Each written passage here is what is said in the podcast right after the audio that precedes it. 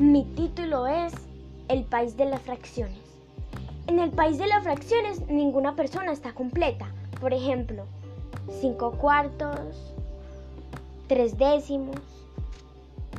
Y de acuerdo a su fracción, cada uno tiene su idioma. Ven, escucha y lee este maravilloso cuento. Vamos a descubrir el país de Fraccionlandia.